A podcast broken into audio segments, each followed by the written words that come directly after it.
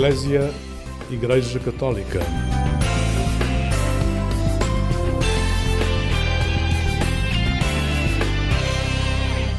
Olá, uma boa noite para si. Hoje junta-se ao programa Eclésia João Paulo Nunes, enfermeiro, que leva a arte de cuidar a diferentes geografias. Vamos já perceber que geografias são estas. Vamos também descobrir nesta nova conversa que hoje lhe oferecemos o seu amor por África, Vamos descobrir se, se será África ou Angola especificamente e também conhecer a forma como o seu trabalho ajudou a demonstrar como a mortalidade materna e neonatal pode ser reduzida com poucos recursos económicos. João Paulo Nunes, obrigada por estares aqui esta noite. Obrigado, Lígia. O prazer é verdadeiramente meu. obrigada. Por poder utilizar um, um espaço da Igreja Portuguesa para divulgar um trabalho importante, que também foi um trabalho da Igreja Portuguesa Sem e dúvida. da Igreja Angolana, de Igreja também. De Igreja, de evangelização e de cuidado claro. e de compromisso também. Claro. Compromisso social com o mundo. Isso é claro, é muito sim. revelador. Mas primeiro queria ir um bocadinho também àquilo que te foi formando naquilo que tu és hoje e como te foste entendendo como homem, como ser uhum. humano, como pessoa em sociedade. Eu queria ir primeiro a essas, a essas tuas afirmações cristãs uhum. e, e, espirituais. Um, como é que tu te sentes primeiro olhado por Deus? É uma pergunta difícil, mas profundamente interessante. Eu penso que Deus me começou a falar de uma forma que eu não entendi. Uh, quando falamos de catequese, que nós falamos, eu frequentei a catequese, sinto que a catequese é, por assim dizer, uma preparação do terreno, onde o semeador depois vai um dia lançar a semente. Eu tive uma sorte, privilégio, de ter catequistas que ainda hoje recordo e quem, com quem ainda hoje convivo, com a maior das amizades, porque senti que na altura não me fizeram despertar nada, fizeram-me aprender coisas que nós repetíamos, uh, tínhamos perguntas e tínhamos respostas que tínhamos fixar no catecismo. Era uma outra catequese, naturalmente. Mas essa catequese criou, de alguma forma, um terreno. E criou um espaço para que se despertassem vertentes de atenção à realidade social, para que mais tarde viesse a compreender qual então o papel de Deus na vida das pessoas essa aquisição, eu penso que tem que acontecer de uma forma autónoma, não de uma forma imposta. Mesmo que ganhe avanços e retrocessos, distâncias e aproximações, perguntas sem resposta e procura de respostas para essas perguntas. Completamente. É essa, essa, essa, essa rotina de dúvidas, de respostas, de revoltas que às vezes acontecem que nos encaminham no sentido de uma verdade que hoje em dia acreditamos que é a verdade que nos orienta. E é, foi nesse sentido que vários acontecimentos na vida foram marcando essa minha posição. Que acontecimentos, por exemplo? Ah, foi uma coisa muito engraçada. Eu, uma vez, portei-me mal, eu não sei se tinha 12, 13 anos, e pedi a Deus por todos os santinhos que me livrasse do castigo. Mas ele não livrou. E depois dele não me livrar, eu revoltei-me com ele. E tive uns tempos zangado com ele. Até o dia em que dois acontecimentos consecutivos me fizeram pensar se eu estaria a proceder da forma correta. O primeiro acidente foi um acidente automóvel com a minha mãe. Foi uma coisa grave, mas que felizmente, em termos de saúde, nada ficou prejudicado. 15 dias depois tive um acidente de comboio. Foram assim duas circunstâncias que me fizeram pensar o que é que se está a passar na minha vida. É claro que uh, isto não é automático. Vamos refletindo, vamos refletindo, vamos lançando questões. Até que, por volta dos anos 79, no ano de 79 mesmo, tive então o ensejo de um encontro especial. Foi um encontro que foi um, chamado o primeiro encontro inicial, o encontro inicial com, com, no movimento Encontros Jovens Shalom, onde se me revelaram perspectivas de vida muito mais profundas do que aquelas que eu tinha até agora e se me revelaram olhares de Deus sobre a minha vida muito mais diferenciados do que até essa ocasião. E que hoje em dia, já com esta distância, eu percebo que são fruto de um terreno preparado, de uma análise de circunstâncias do dia a dia e de uma utilização de uma inteligência normal de qualquer ser humano que junta dois mais dois e que é capaz de se lançar um projeto de, de criação do seu próprio destino. Foi nesse espaço que aprendemos a perceber que nós somos sujeitos. Nessa ocasião, descobrimos que somos um, independentemente de todos os outros, em comunhão com todos os outros, mas com uma individualidade reconhecida pelo Criador. e com uma missão específica. Aqui é que acontece exatamente isto, esta de olhar para o ser humano de uma forma diferente, como irmão, mas como irmão que pode beneficiar da minha da minha atitude profissional, pessoal, familiar, de amizade. Eu acho que nós nos realizamos quando levamos até aos limites as nossas mais virtuosas capacidades. Se eu tenho capacidade para prestar cuidados de saúde, eu tenho que prestar esses cuidados até ao limite das minhas possibilidades. Portanto, há aqui de alguma forma um compromisso ético, quase deontológico, Antes de ser moral, até. Antes, sim, antes de ser moral, acho que começa a ser deontológico, não é? E depois do deontológico também tem a ver com moral e vice-versa. Quer dizer, uhum. há aqui um envolvimento. Mas primeiro há quase um dever. Tu que tens este privilégio, tens o dever de. Ok? Portanto, é, é, foi neste, nesta sequência de ação, reflexão, ação que eu próprio também fui descobrindo como é que se trabalha em igreja e depois como é que se trabalha em uh, enfermagem. Porque em enfermagem, tudo o que seja, para além da parte clínica, hospitalar, tudo o que seja o outro universo da saúde, aí tudo o que o movimento Encontros Jovens Shalom me ensinou, ou onde eu aprendi, tudo isso é aplicável na vida social e na vida de promoção da saúde das pessoas.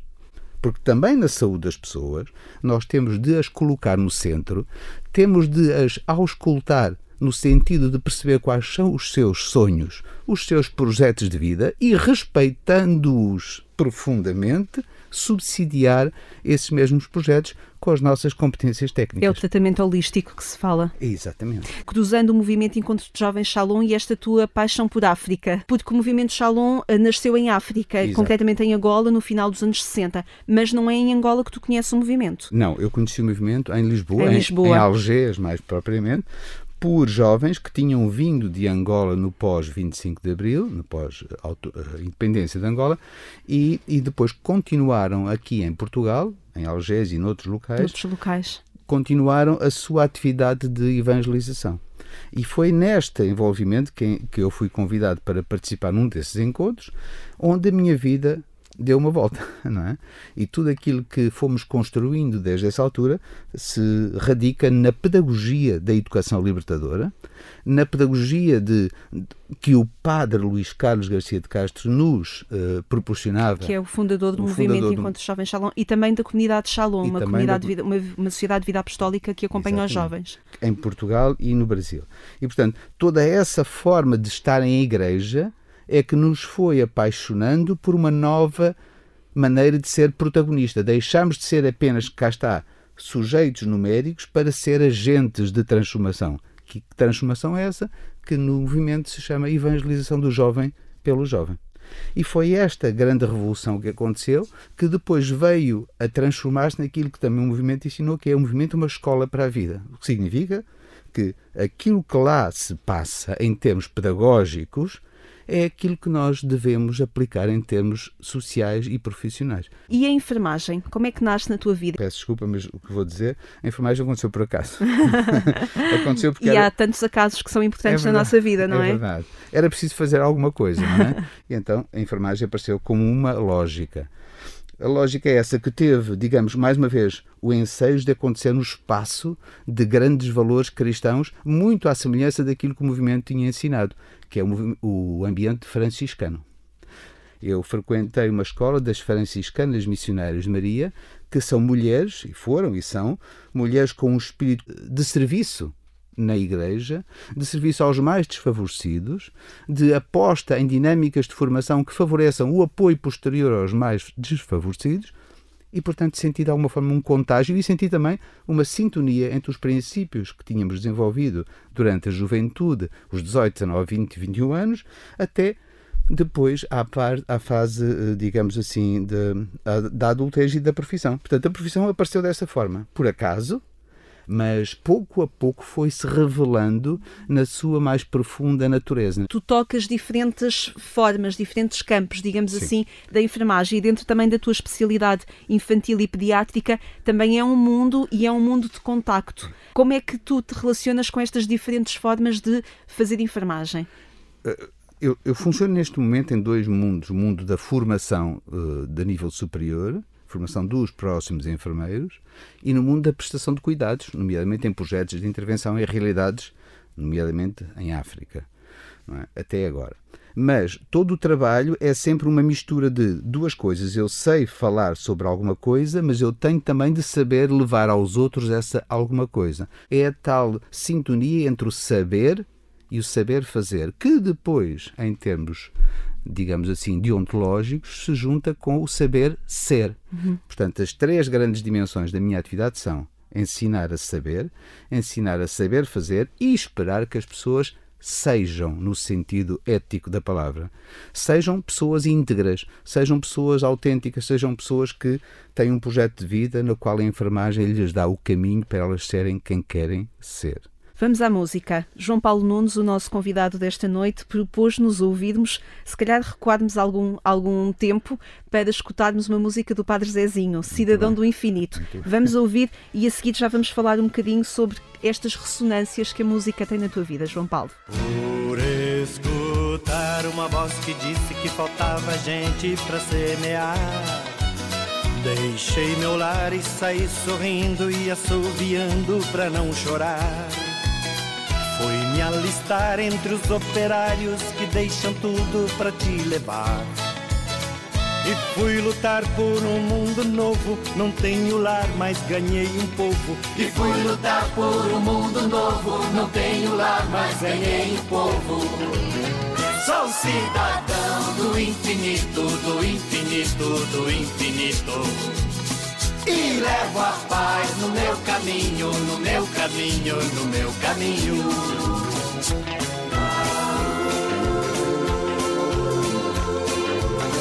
Eu procurei semear a paz e onde fui andando falei de Deus. Abençoei quem fez pouco caso e espalhou cisane onde eu semei. Não aceitei com decoração por haver buscado um país irmão.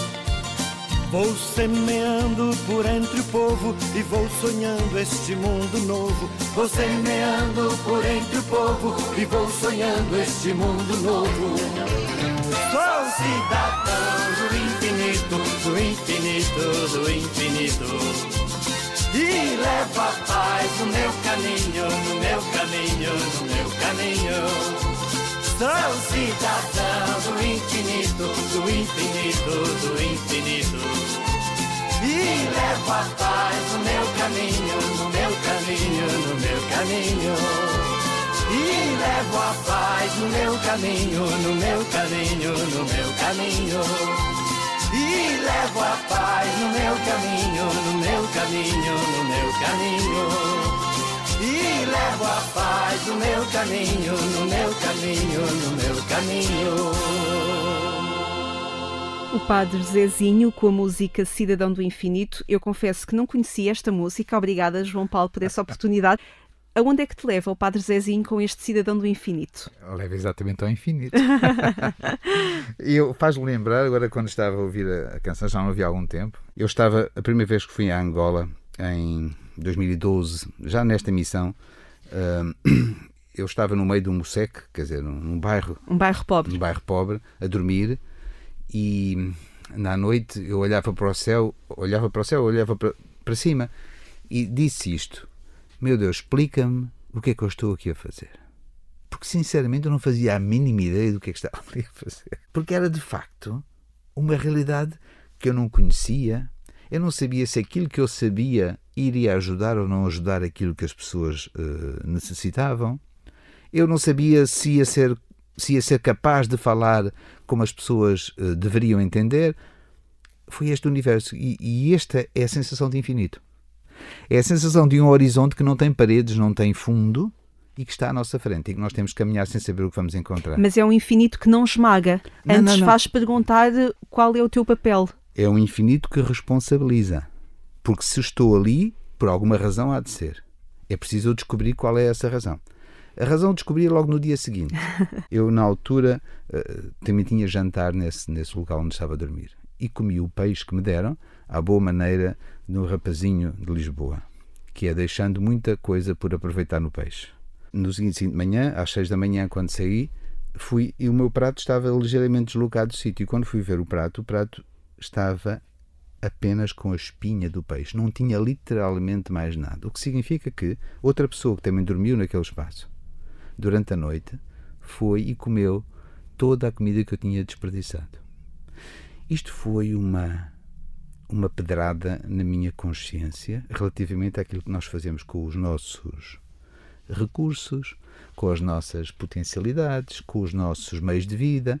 Eu percebi que era o outro mundo. Quando a gente diz é um outro mundo, aquilo é um outro mundo. Mas que vida é esta? Diferente. Diferente, com toda a dignidade mantida, naturalmente, mas é diferente. E foi aí que comecei a descobrir o que é que Deus queria de mim naquele espaço. Queria que eu fosse enfermeiro na verdadeira e total acessão da palavra. Já percebemos que a paixão é Angola. eu, eu acho que a paixão é pelo ser humano que vive nas condições mais próximas daquelas em que foi criado. Quer dizer, quem nasce e vive naquele espaço, Angola, neste caso, uh, vive muito próximo da natureza, vive muito próximo da, da sua origem, da sua vocação essencial, que é ser.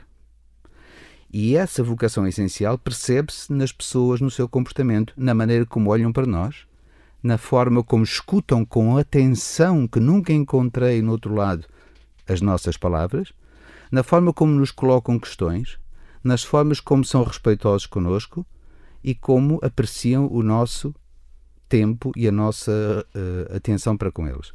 Isto é o ser humano que eu encontrei. O que é que te levou a Angola em 2012 e nos anos seguintes? Eu acredito que quem me levou a Angola foi, enfim, desculpa aqui esta expressão, foi Deus. Deus me levou a Angola através dos homens, como é evidente. A FEC, Fundação, Fundação Fé e Cooperação, que, que, que tive o ensejo de conhecer, construiu um projeto absolutamente fantástico de apoio às mães em Angola, de apoio à saúde materna em Angola. E teve, digamos assim, a ousadia, penso eu, de, de, me convidar a mim, enquanto na altura diretor de uma escola superior de enfermagem de São Francisco das Misericórdias, que é uma escola que sucedeu às franciscanas missionárias de Maria, me convidar para assessorar esse projeto. E eu, naturalmente, achei interessante e disse que sim. E este projeto tinha a ver também com a tua área de especialidade, Sim. a infância e, e, a, e a materna infância. Exatamente. exatamente.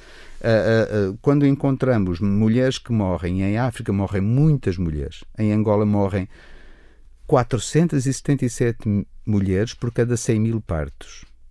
Isto é um número brutal. Se nós considerarmos que em Portugal, por exemplo, morrem 6 mulheres por cada 100 mil partos. E nós, ultimamente, até ficamos muito chocados com este número. É que estes números são, são números fortes, porque pesam na consciência de qualquer profissional de saúde. E todos os profissionais de saúde que eu encontrei reconheço e testemunho que fazem o melhor que podem e sabem. Só que às vezes as condições em que trabalham não são propícias à melhoria dos, dos, dos cuidados. Então, neste projeto, a FEC construiu o projeto e construiu com uma série de parceiros, isto é uma, uma dimensão muito importante, a parceria entre a Caritas de Angola, a Caritas Portuguesa, a Escola Superior de Enfermagem, um, digamos assim, o, a Fundação Carlos Gulbenkian, o Instituto Camões, e, portanto, todas estas pessoas em conjunto conseguiram encontrar uma forma de desenvolver a qualidade dos cuidados. E a qualidade dos cuidados resultou numa diminuição de 70% da mortalidade materna naquele local. O Centro Materno Infantil Nossa Senhora da Graça, em Benguela. Em Benguela. E, e foram efetivas essas mudanças? Claro que sim, Lígia. Em termos internacionais, estão perfeitamente identificadas as causas da mortalidade materna. A primeira delas é a hemorragia pós-parto. E, a e a segunda é a infecção uh, puerperal, ou seja, que aconteça após o parto. Sabendo nós estas duas grandes causas, que são, digamos, a origem de mais de 70% das mortes, é evidente que se nós olharmos para elas em termos da sua prevenção de uma forma absolutamente acutilante, determinada e em grupo, ou seja, todos os profissionais com esta mesma atenção, a probabilidade teórica de diminuir. Foi isso que fizemos e a, e a probabilidade teórica transformou-se em prática com uma redução da ordem dos 70% na mortalidade da população que acorreu àquele centro. Fizemos aquilo que em Portugal se chama o follow-up. Qualquer mulher que tinha o seu parto naquele centro, embora fosse um bairro degradado, todas as mulheres eram contactadas por telefone cinco vezes durante 42 dias. Só isso permitiu diminuir? Só isso permitiu diminuir, porque no primeiro dia, nós telefonávamos, alertávamos para a questão da hemorragia, para a questão da infecção através da febre. Não é? Porque quando há infecção, há febre, e se a pessoa se tratar logo, se recorrer logo aos serviços de saúde, tem mais probabilidade de ser medicada e automaticamente ter uma recuperação. Da mesma forma, a hemorragia. Uma mulher após o parto tem hemorragia, isso é normal, mas dentro de certos parâmetros. Ora, se os parâmetros forem claros para as pessoas e se elas souberem quando é que devem recorrer aos serviços de saúde, nós estamos a melhorar a probabilidade delas sobreviverem. Por exemplo, agora no âmbito da saúde neonatal, neonatal significa criança, o tempo que vai desde o nascimento até aos 28 dias após o parto. Durante esse tempo é onde morrem muitas, muitos milhares de crianças. E dentro desse primeiro mês de vida, sabemos que a maior parte deles morre nos primeiros sete dias de vida. E dentro desses que morrem nos primeiros sete dias de vida, sabemos que a maior parte deles morre no primeiro dia de vida. Ora bem, esta lógica estatística faz-nos perceber, então, se nós incidirmos a nossa vigilância nos primeiros dias de pós-parto, nós estamos automaticamente a prevenir a morte daquelas crianças. E como é que se faz isto? Com ensino às mães rigoroso sobre a amamentação, ensino às mães sobre os sinais de alerta, não é? Nomeadamente a febre nas crianças, ou então os riscos de asfixia. As condições em que as crianças vivem muitas vezes desenvolvem infecções respiratórias que são fulminantes. Portanto, há uma série de pequeninos cuidados que têm a ver com o dia a dia. As mães não podem dormir com os bebês na mesma cama, não é? Porquê? Porque há o risco de que, durante a noite, possam asfixiar as crianças.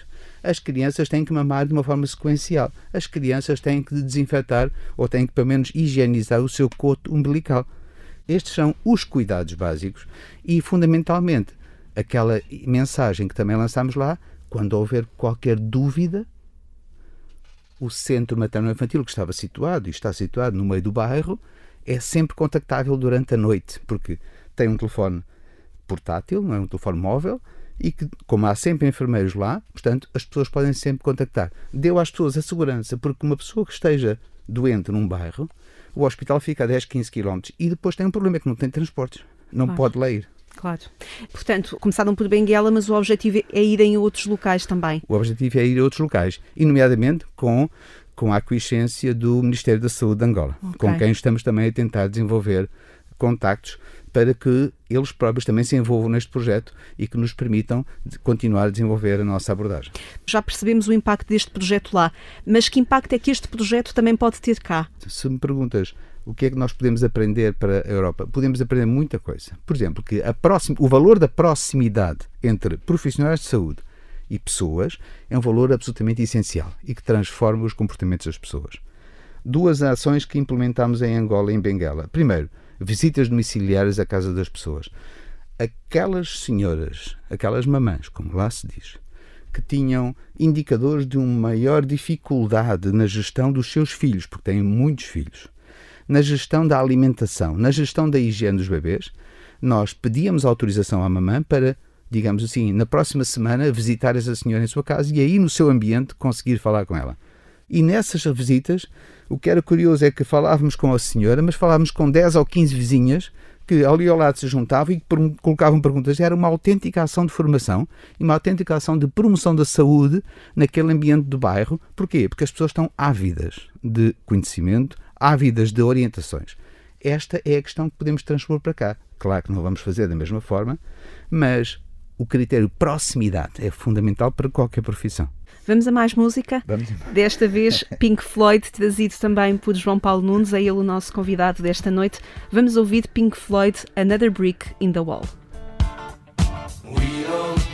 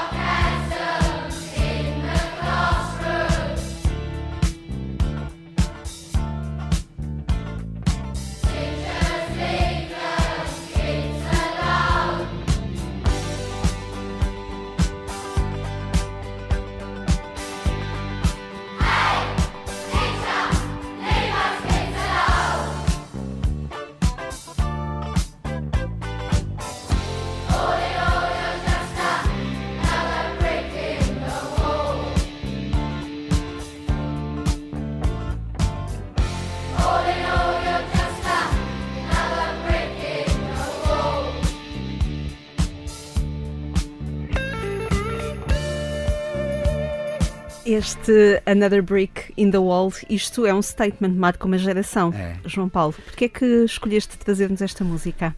Porque eu sempre me intriguei muito com essa música, porque ela fazia muita confusão. Como é que se criticava as pessoas? Leave, Leave the Kids Alone. Leave the kids alone. Deixem os miúdos em paz, professores. Até aos meus 15 anos, na altura, esta fazia-me confusão. Até que tive a oportunidade, eu na altura frequentava o British Council, e o professor um dia uh, resolveu fazer uma, uma autópsia do, da própria canção. Desta letra. E eu aí descobri, de facto, é toda uma crítica a um sistema de formação que faz bricks in the wall, faz mais um tijolo para a parede. Indiferenciação pedagógica, indiferenciação de, de, de destinatários, é igual para todos, como se todos fôssemos iguais.